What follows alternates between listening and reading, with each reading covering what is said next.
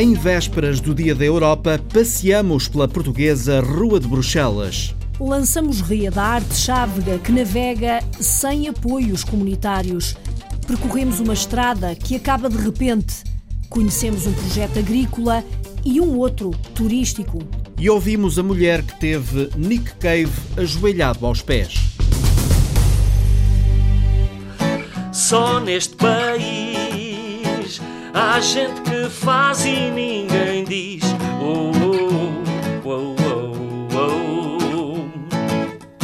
Só neste país é que ninguém fala e ninguém diz. Oh, oh, oh, oh, oh. É isto. Não é bem isto, Álvaro Amaro. A canção que o presidente da Câmara de Palmela ainda agora lançou chama-se Há um País. Despertou-nos a curiosidade. A repórter Rita Fernandes foi ouvi-lo.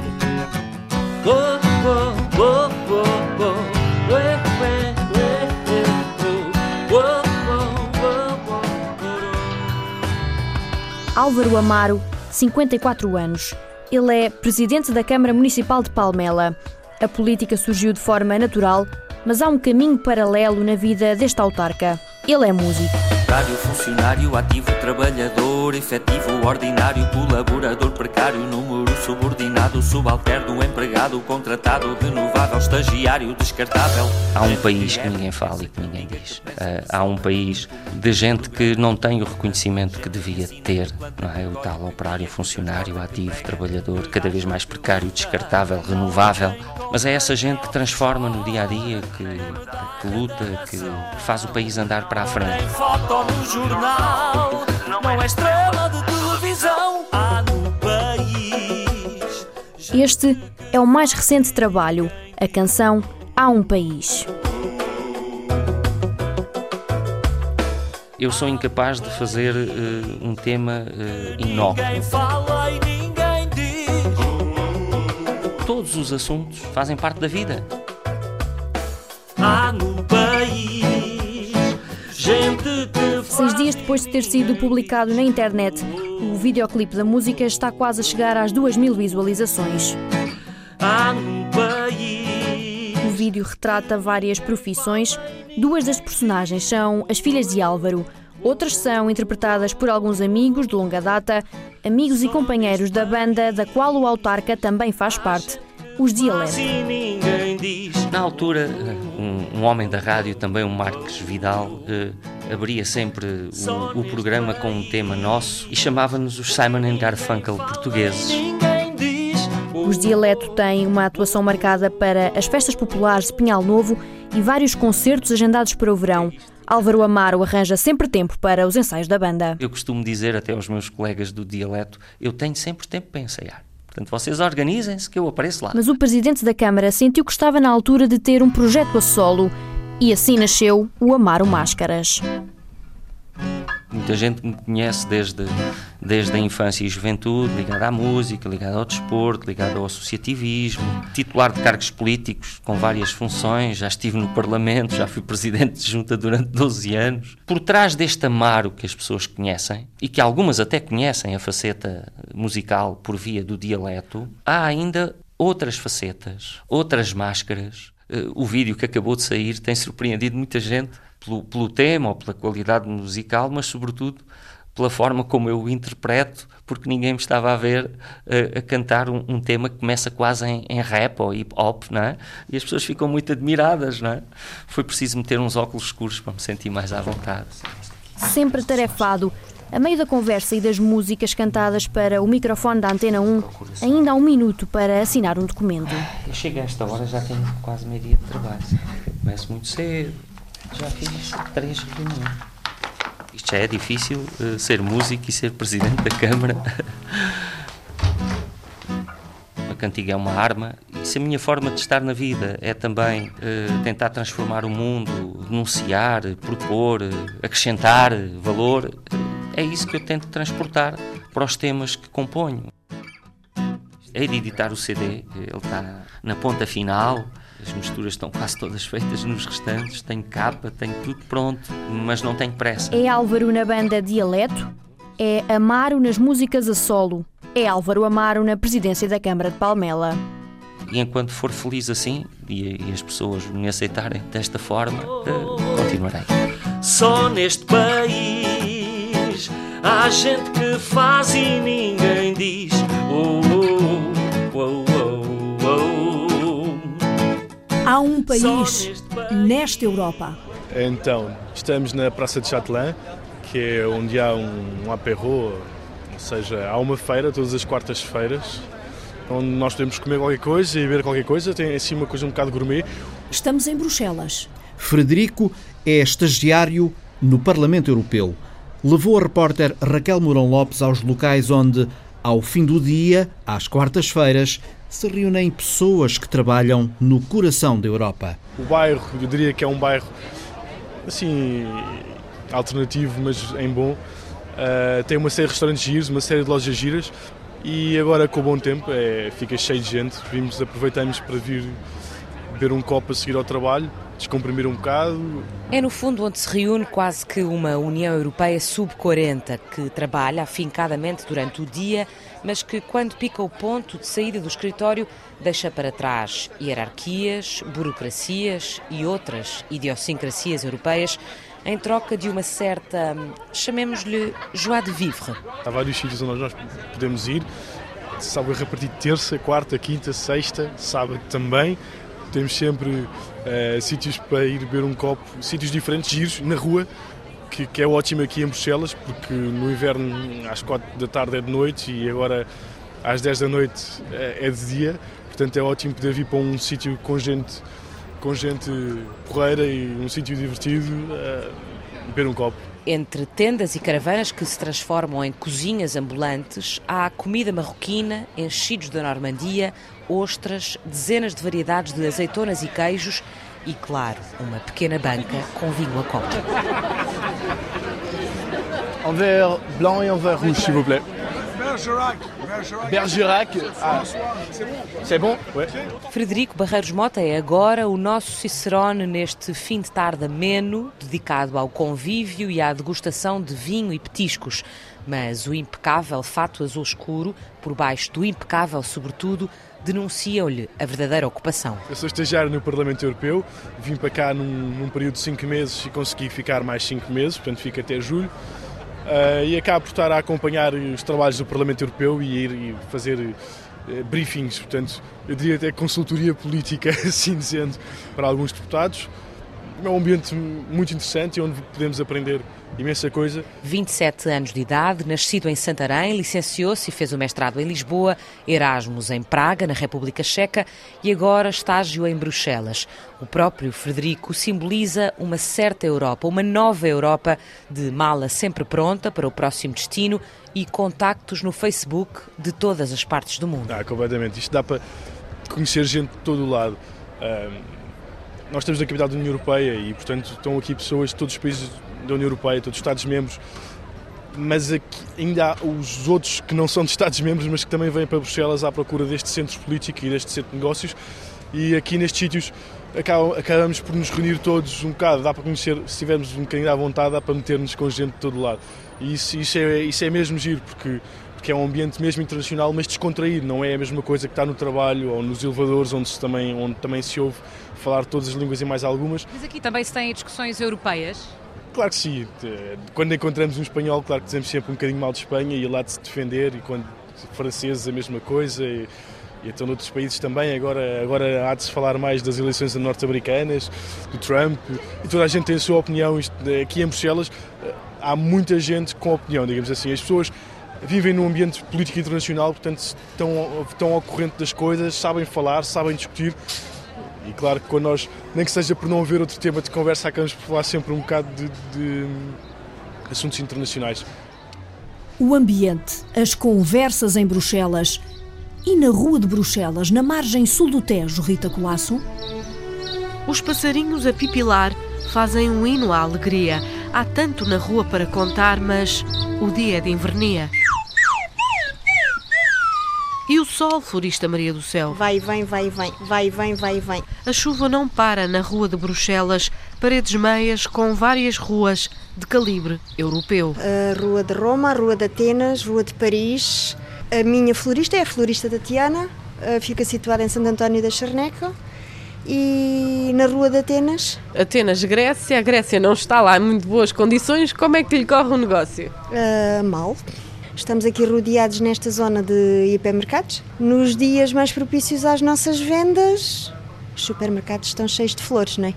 E as pessoas podendo comprar ali por 4 o que nós não conseguimos comprar a esse preço público, ah, as pessoas compram lá e não vêm comprar à florista. Passam-se dias aqui em que uh, uh, a Maria do Céu não, não receba aqui ninguém na, na sua loja? Passam-se como hoje. É a primeira pessoa que estou a receber é a senhora. Ainda não entrou aqui ninguém.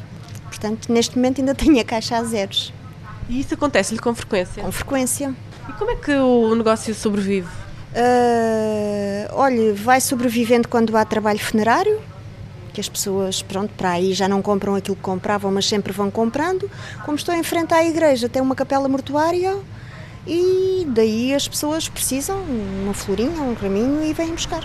Aqui o negócio só anda pela inevitável hora da morte, mas no café ao lado, Fernando Camacho mostra 70 anos cheios de vida e de ideias. Defendo que devia haver uma disciplina de política, porque os nossos jovens nem sabem o que é que foi o 25 de Abril, nem sabem o que é, está a perceber. Sentes um cidadão eh, europeu? Não, sinto-me um cidadão africano. Nasceu em África? Nasci em África e nunca defendi a Europa. Qual é a sua África, a sua geografia? Uh, vivi em, nasci em Angola. E então defendo que Portugal devia estar ligado à África porque estamos muito mais uh, vá, próximos, não é? estamos aqui em Marrocos, e, e, a Europa não nos diz nada, porque os nossos irmãos são africanos, brasileiros, está a perceber? Isso, isso na altura, se tivéssemos virado para a África, como era, estávamos não muito evoluídos, mas estávamos. E agora veja, por exemplo, o, o caso da, da, agricultura, o caso do, do, Vamos falar também do. Vamos cortar as oliveiras, vamos acabar com os porcos, vamos acabar. Rebentaram com tudo, tá? porque só viam dinheiro. Eu digo-lhe uma coisa, eu em quatro anos pago a dívida de, de Portugal. Em quatro anos. O senhor? Pago. Olha, fundações, fechava tudo. Ordenados, tudo o que fosse para cima de determinado limite, tudo cá para baixo. Autoestradas, isso acabava. Já trabalhei no Luxemburgo, já trabalhei na Inglaterra, já trabalhei na Alemanha, já trabalhei na França, vou ter a trabalhar na França. Neste café está também José Andrade. José não se sente europeu, mas antes um cidadão comum. Sabe porque é que neste país os cidadãos comuns chamam cidadão comum? É aquele que se levanta de manhã para ir trabalhar, faz os seus descontos, paga os seus impostos. Esses são os comuns, os outros não são.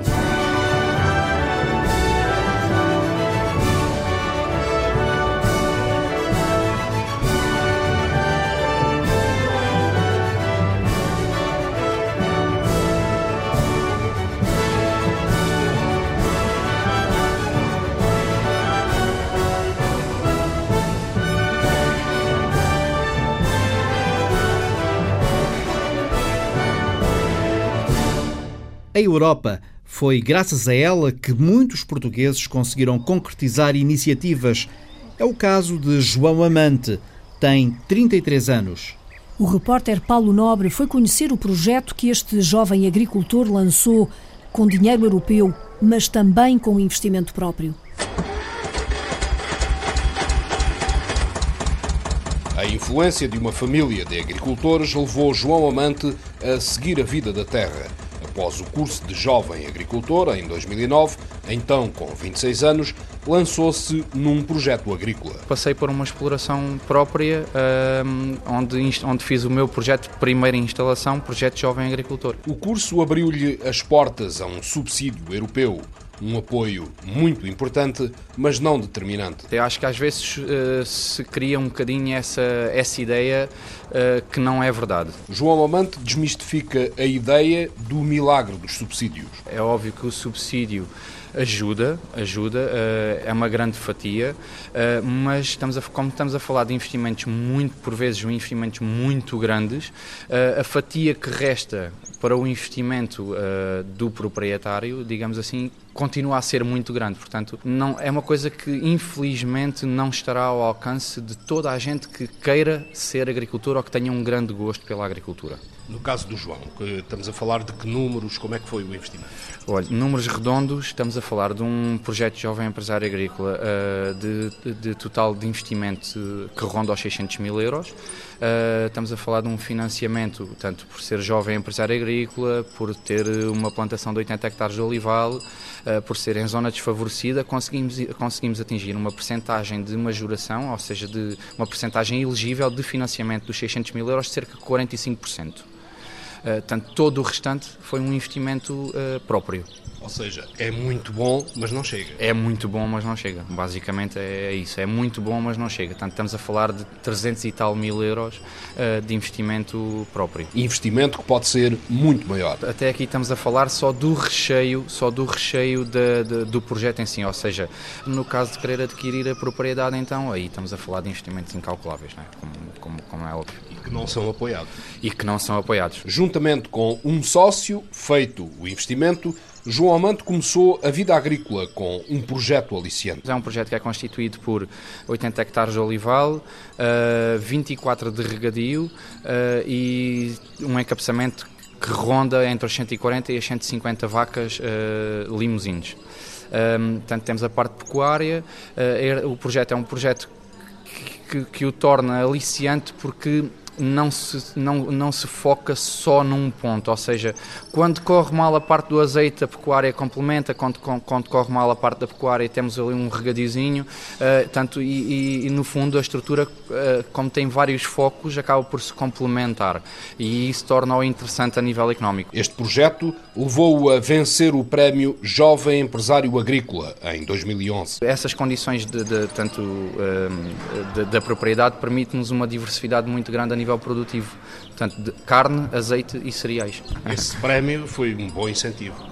Uh, foi um bom incentivo, sabe? Todo, todo, toda a gente gosta de receber um prémio uh, e quando, quando é um fruto do nosso trabalho, tanto desde, desde o primeiro dia, desde a primeira oliveira, desde o primeiro bezerro, uh, desde a primeira vez que vimos o, o pivô a dar a primeira volta, tanto quando, quando nós sentimos que o trabalho está bem feito e que somos reconhecidos, ficamos, ficamos orgulhosos por isso, claro. E este ano, finalmente, espera começar a retirar lucro da terra. Este ano é o ano, é o ano do arranque, portanto, com isto podemos concluir que cinco, foram 5 a 6 anos de investimento, para além do investimento inicial, porque todo, toda a rentabilidade até agora ajuda a suportar a estrutura, mas não consegue pagar o, não consegue pôr a máquina a rodar, não é? Portanto, não, não dá para, para não, não paga a estrutura a 100%. E só a partir deste ano é que uh, verdadeiramente se pode criar algum rendimento deste tipo? Exatamente, a partir deste ano é que realmente nós esperamos ter uh, ter um, um rendimento uh, portanto, considerado uh, lucro. Isto se o rigor do tempo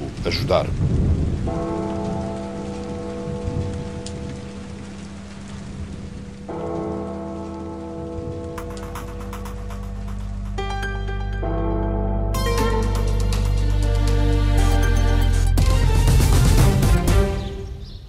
Não fossem os dinheiros da Europa, e a rede de casas brancas talvez não existisse. Vamos conhecer, Mário Antunes, empresários que trabalham em rede para promover o destino turístico da costa vicentina e do sudoeste alentejano.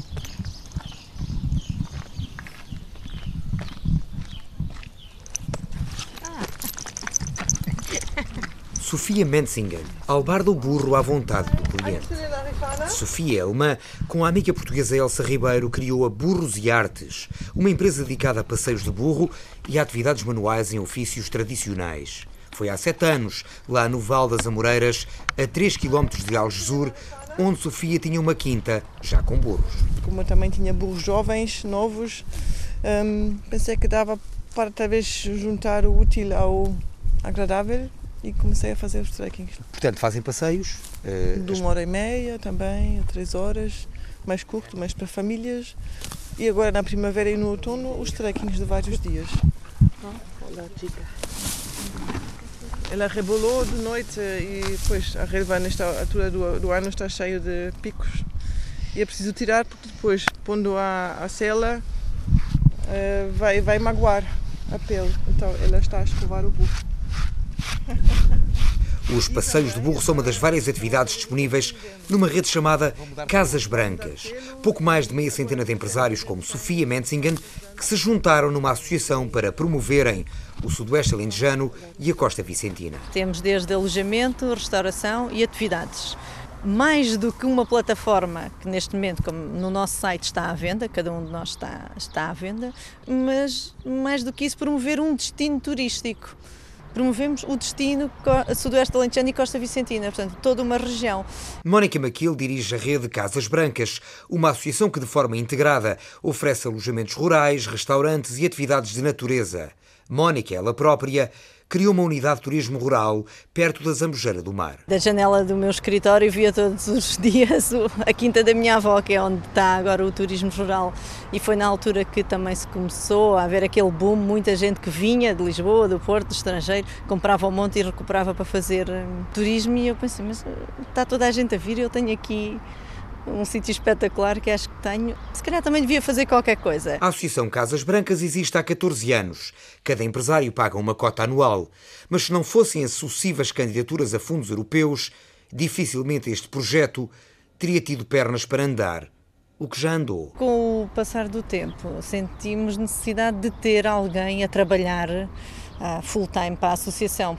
Uh, e aí sim começámos a fazer candidaturas a, a fundos comunitários, não só para, para a promoção da, da rede, como também para a própria gestão da, da, da associação. Portanto, foi, foi de facto importante. Uh, ainda hoje se, se, fazem, se fazem várias candidaturas. Tivemos uma candidatura grande, a maior de todas, que se destaca, que, é, que se autonomizou, que é a Rota Vicentina. Todos os anos vamos para o sul para o Sudoeste Alentejano e Costa Vicentina. O portal de reservas ou as campanhas promocionais como esta são exemplos do que essas candidaturas aprovadas permitiram fazer nos últimos anos. Aqui sou livre, nunca me aborreço. Dou de comer aos burros, passei pela horta e até roubo fruta às escondidas do Sr. João. Vai andar de burro e depois chega do passeio de burro, vai ter com a, com a Elsa e vai fazer uns burrinhos de olaria. Portanto, e as pessoas põem a mão na massa e fazem. É importante criar uns laços com os alojamentos hum, e sempre é mais fácil. Eu, acho, eu gosto muito do trabalho em rede vocês entreajudam-se ao fim e ao cabo, não é? Entreajudamos, damos-nos dicas. Clientes que estão à procura de alojamento, eu então recomendo os das Casas Brancas uh, ou, ou, e vice-versa também. É ganhar dinheiro de uma forma concertada e sustentável e que, que seja bom tanto para nós empresários como para uh, as comunidades e para, para o território onde estamos inseridos. As Casas Brancas não são só casas, são restaurantes, atividades, amigos e lugares a visitar.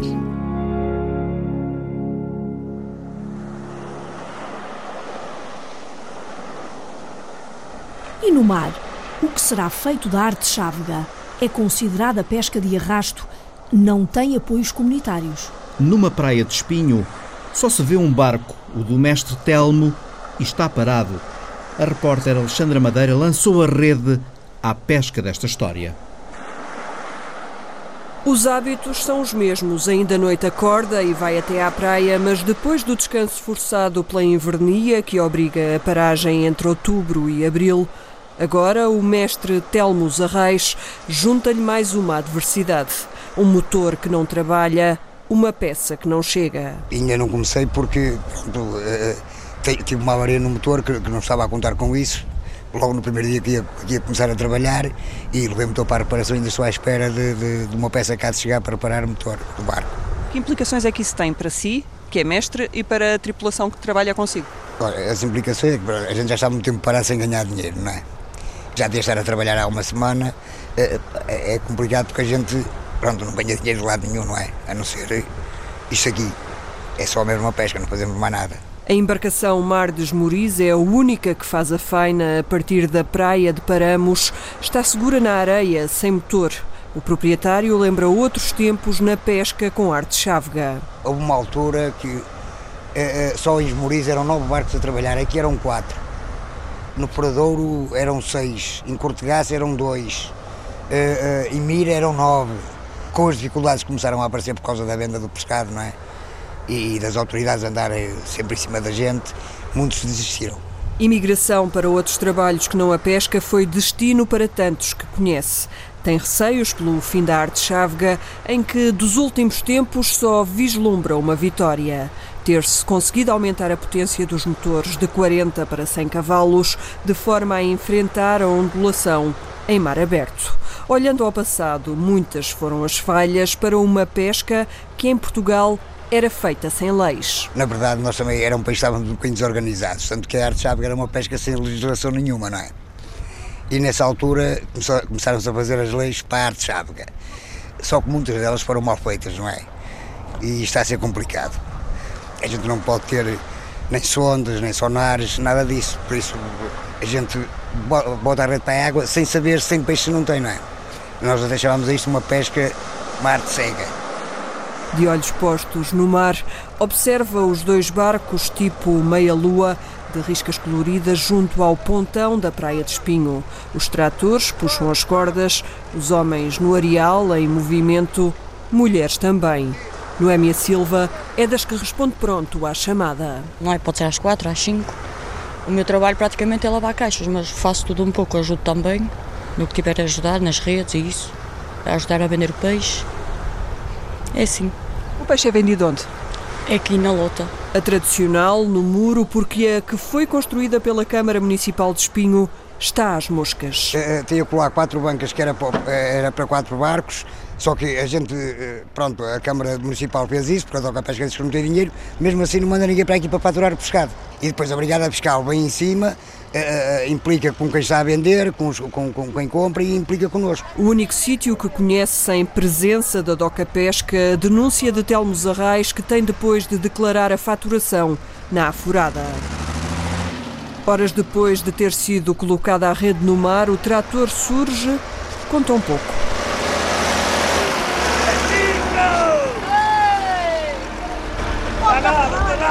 Quase nada. Quatro caixas de peixe miúdo, com muita gente para comprar. À espera. Três quantos? Tem muita lula. De muito lado. Três e cem, três e dois. Três e oito de olhados. Três e nove, quatro quantos? Quatro quantos, Elisa?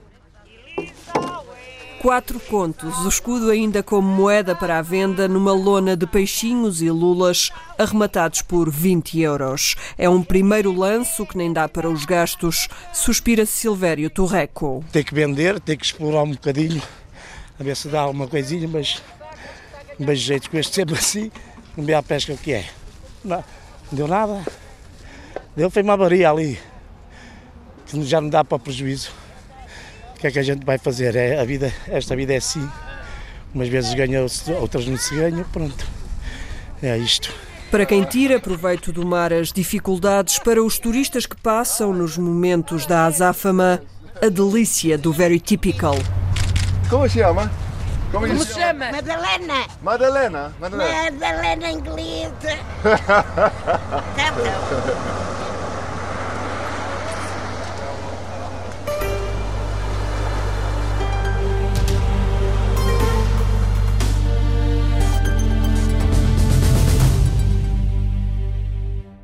quando a Europa dá dinheiro e depois a obra nem chega ao fim. O repórter Sérgio Freitas Teixeira fez-se estrada no Funchal.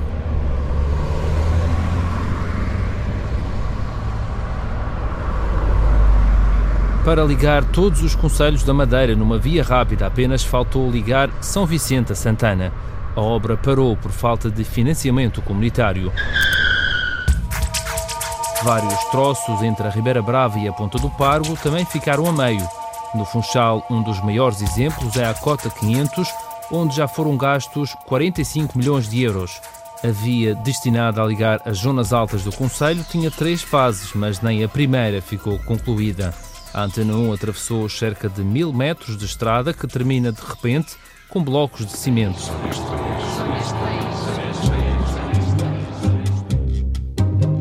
A estrada, quase sem carros, virou uma promenade para passeios e corridas. Isso é mais para, para as pessoas andar do que para carros, para os carros só volta ali e tem que voltar para trás. Não há outra saída? Não há outra saída. E, e você faz a, a cota 500 toda, atravessa toda? Tudo está lá ao fundo e venho para cá duas vezes. A dar uma hora, uma hora e tal. E os carros, não passam? Os carros passam, mas em poucos. Sei que é mais para, para pessoas e cães. Mas carros a poucos, não está a ver. E é que está de completo, senão ainda nem sequer passava. A ver, faço uma caminhada, está lá ao fundo, meia hora e não encontro um carro. Rita Camacho é uma das utentes da Cota 500, mas a pé. Os moradores nas zonas altas da freguesia de Santo António, no Funchal, lamentam que a obra não tenha sido concluída. Foi pena, pena parar, porque para mim era importante que continuasse, porque ia abrir aqui um acesso, que neste momento é vereda, dava para levar o carro até casa. Se esta via tivesse continuado, segundo que eu sei, acho que ia até à Fundola, dava muito jeito. Principalmente a fugir do trânsito daqui da zona de Santo António, que há umas horas que é caótico.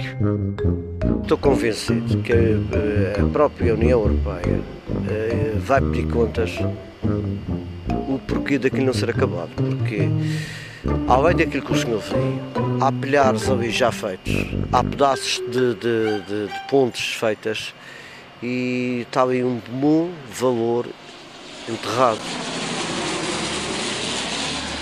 Se a cota 500 representa o lado menos positivo do aproveitamento dos fundos da União Europeia, que iam cobrir quase 75% do valor da obra, do outro lado, a ampliação do Aeroporto Internacional da Madeira, concluída no ano de 2000, foi um claro exemplo de sucesso. Numa solução de engenharia única ao nível mundial, fortemente financiada por fundos europeus, custou mais de 500 milhões de euros e revolucionou o turismo na Madeira. A Europa que reconhece o mérito das pessoas.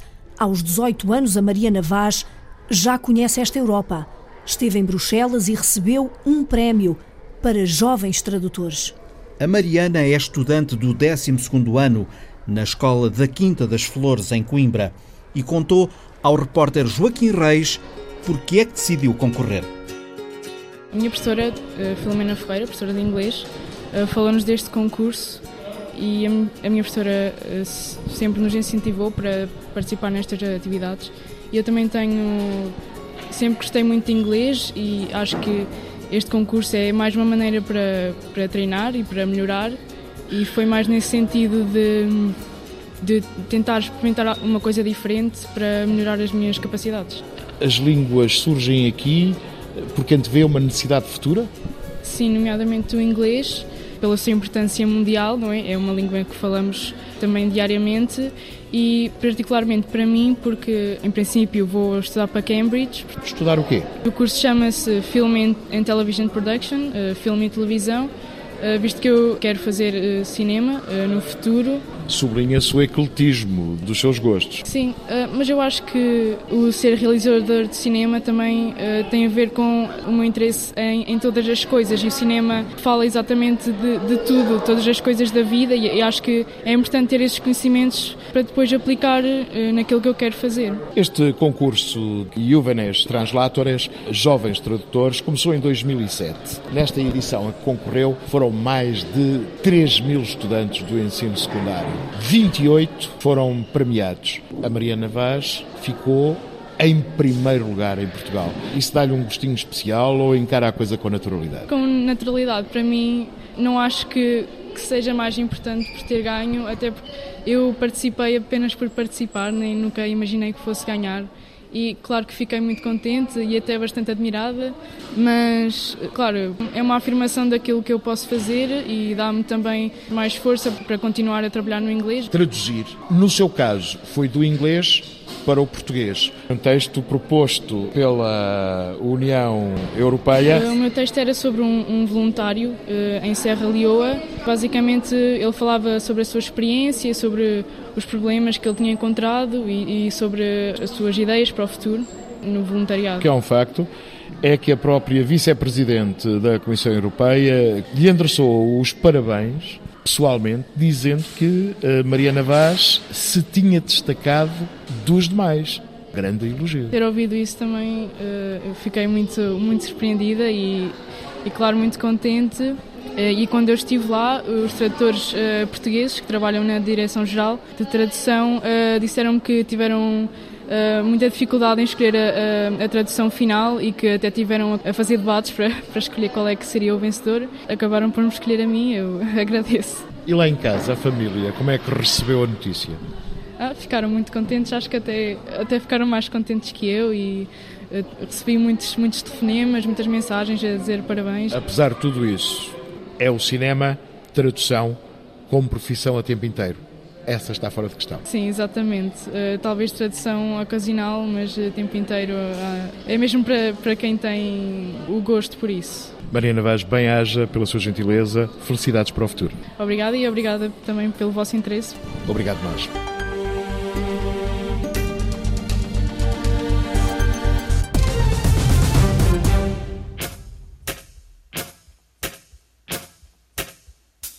É hoje.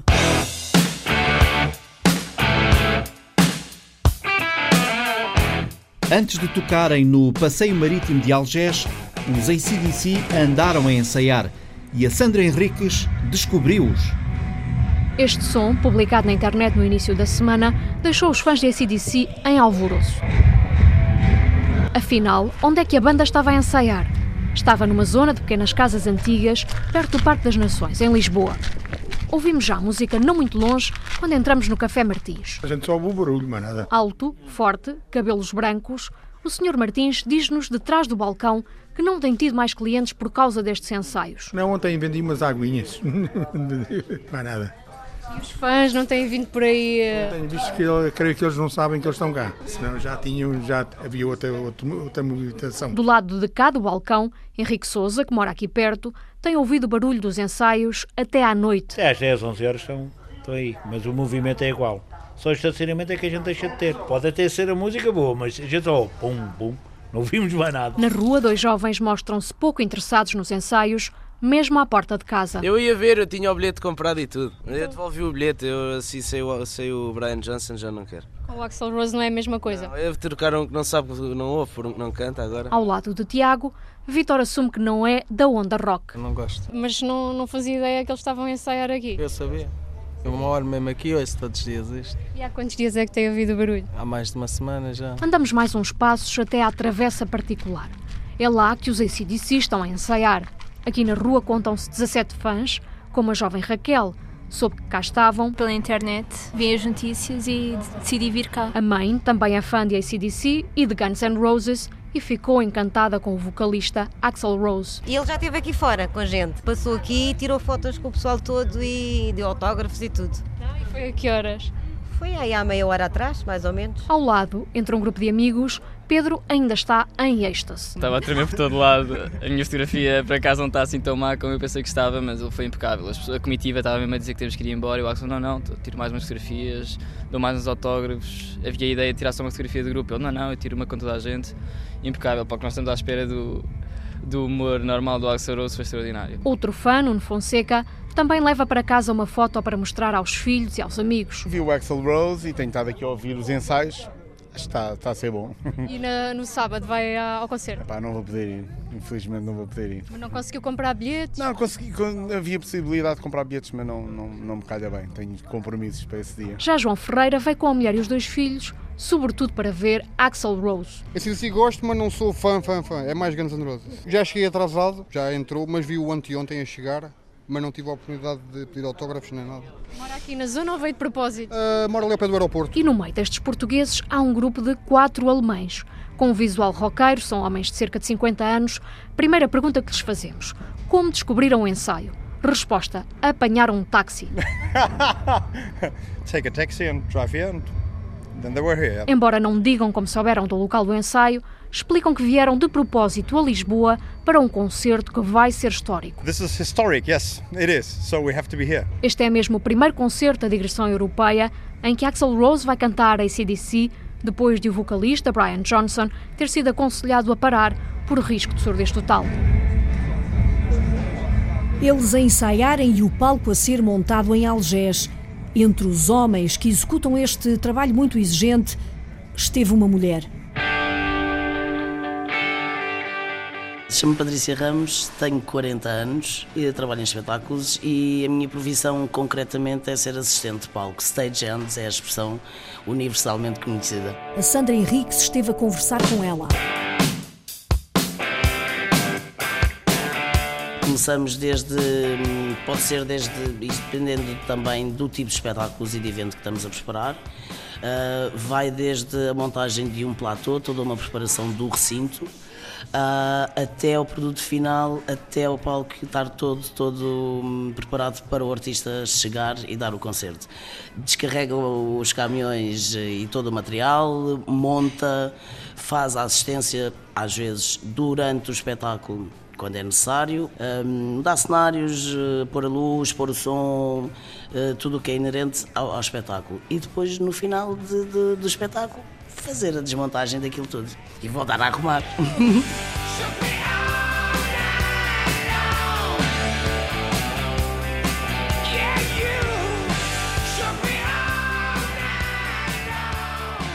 É super exigente a, a, nível físico, porque temos eh, horários muito, muito dispares às vezes, uh, muitas horas de trabalho, podemos trabalhar às vezes no mínimo 12, 18, 20 e tal horas.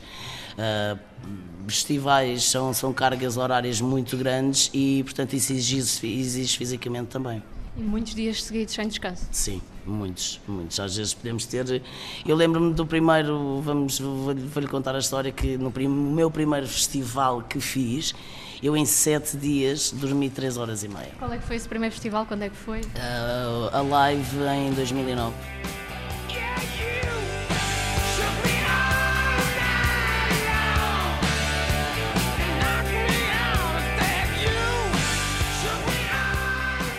Eu, a minha, a minha opção até agora é ser freelancer. E colabora sobretudo com a Tapada Cru, mas depois também com outras empresas, é isso? Sim, em, em, no, trabalho, sou colaboradora da Tapada, sou freelancer, portanto posso, tra, trabalho, posso trabalhar e posso vir a trabalhar com outras e qualquer outra empresa, mas ao mesmo tempo nós funcionamos quase todos em uníssono.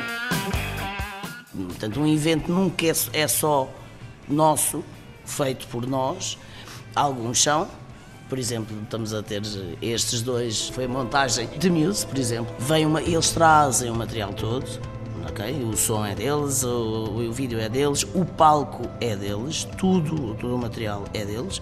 Outras situações, eles podem trazer, imagine, metade mas se calhar é, é, mais compensador, é mais económico alugarem cá metade do material do que trazerem ou porque precisam de mandar para o outro lado ao material deles. Pronto.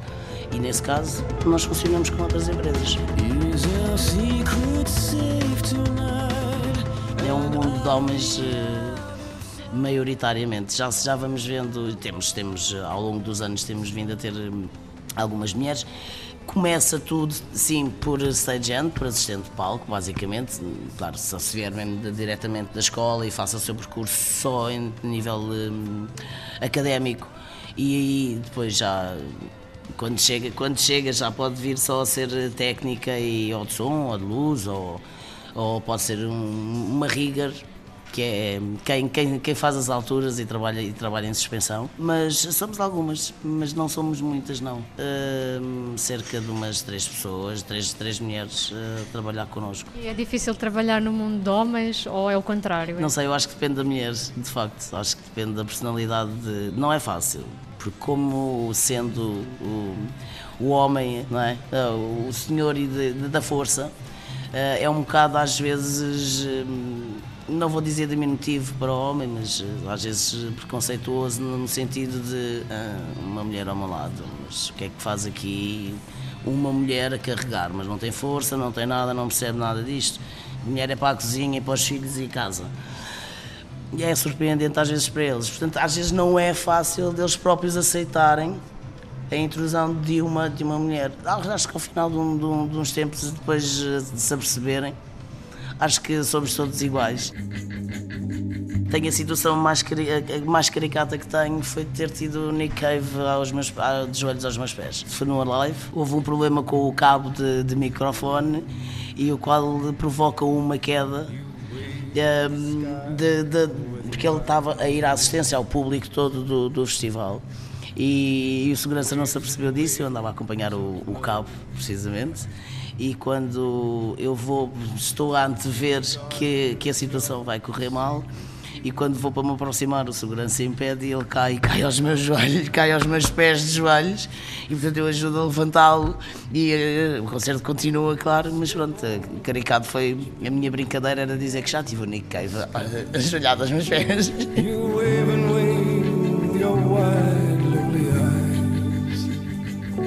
Crystal waves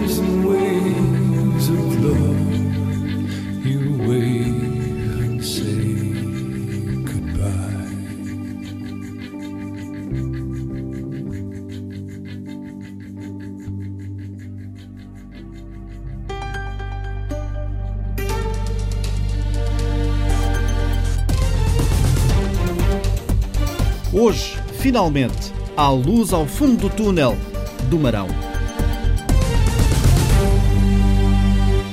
Túnel, lá está. Sete anos demorou a construir. Está, é uma obra porreira, bem feita. É de lá passar pelo menos uma vez, para ver como é. Bom, mas para o desenvolvimento da região e para, e para tudo. Dá, dá, dá para o comércio, dá para tudo tenho que repensar quando, vou, quando for para o Porto, pelo menos. Passo lá sempre aí umas 3 ou 4 vezes, ir por cima, se estiver batendo, vais por cima. A chover, vais para o túnel, que, que é muito melhor. Bom, eu tenho colegas meus que trabalharam lá todos, estavam desempregados, trabalharam lá todos. Agora estão no desemprego. O problema é esse.